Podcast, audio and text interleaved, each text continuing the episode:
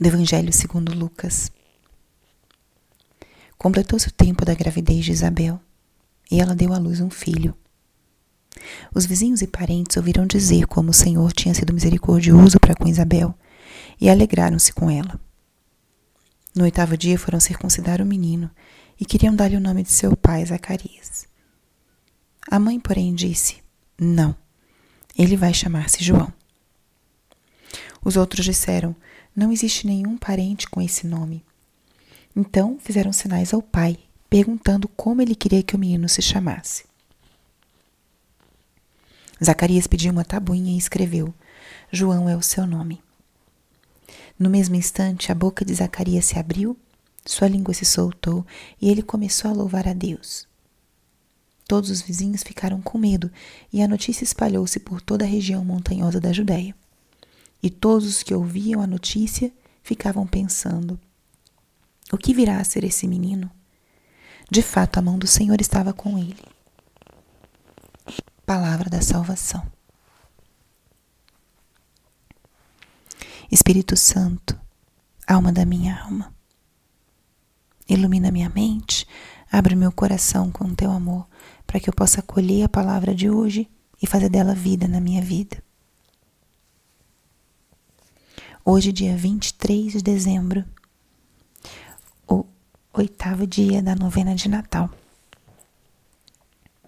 O evangelho de hoje nos relata o nascimento de João Batista aquele que nós meditamos há poucos dias, que tinha a missão de preparar os caminhos do Senhor. Ele que foi um sinal da misericórdia de Deus para os seus pais, que não tinham tido filhos, e isso significava para aquele tempo na cultura judaica como se fosse uma falta, uma ausência de uma bênção especial de Deus que eram considerados os filhos. E vemos o que vemos nessa cena de hoje, nesse trecho de hoje. Eu ressaltaria dois momentos importantes desse evangelho. O primeiro diz respeito ao nome do menino. O nome está diretamente vinculado com a nossa missão na vida, a nossa missão no mundo. E Zacarias e Isabel sabiam que essa criança deveria se chamar João, e não como era na tradição, na qual a criança, o primogênito, recebia o nome do pai. E contra toda tradição ou sugestão ou insistência dos amigos e parentes, Isabel e Zacarias colocam o nome dessa criança de João. Respondem com fidelidade e delicadeza a, a, ao anúncio, ao anúncio do anjo, ao desejo de Deus e à missão tão especial que essa criança teria e que eles já conseguiam perceber e intuir. E no momento em que esse fato acontece, em que eles dão o nome ao seu filho, Zacarias começa a falar, volta a falar. Ele que tinha ficado mudo no momento do anúncio do anjo, por desconfiar de que o, o que o anjo estava anunciando iria acontecer. Nesse momento, a sua língua se destrava e ele volta a falar. E diz a palavra, começou a louvar a Deus.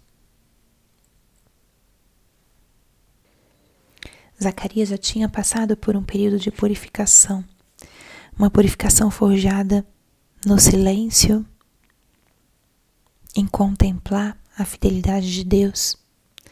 E também, aqui já entra um pouco da nossa imaginação, de ponderar a sua atitude de desconfiança do plano de Deus ou do poder de Deus. E tudo isso, esse tempo, certamente foi um tempo de uma conversão mais profunda de Zacarias.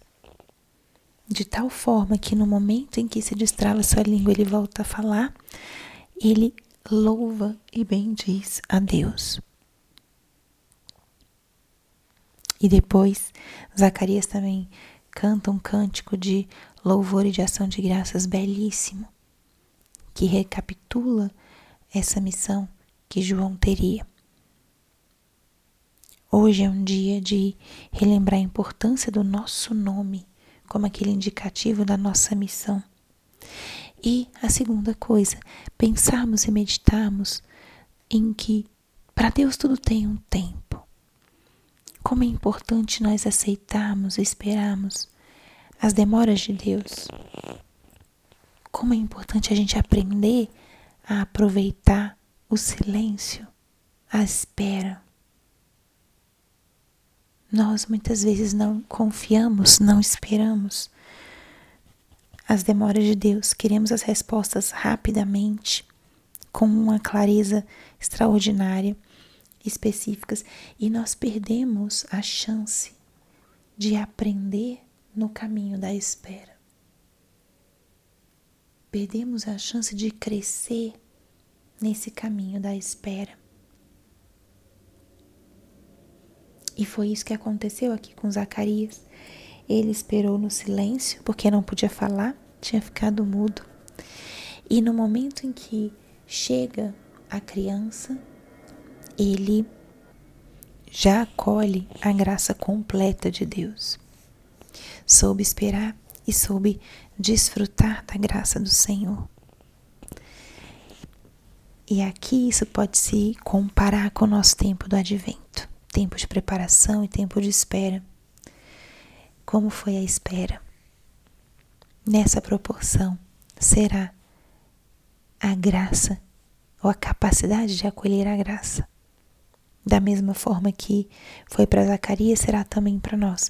E a gente pode aplicar isso para nossa espera do advento, mas para muitas esperas que a gente tem na nossa vida. Muitas coisas que Deus permite que a gente espere, que demorem para chegar para que a gente se exercite justamente nisso, nessa capacidade de deixar-nos modelar, deixar-nos forjar durante a espera, enquanto a graça de Deus não vem. Mas Ele já está agindo.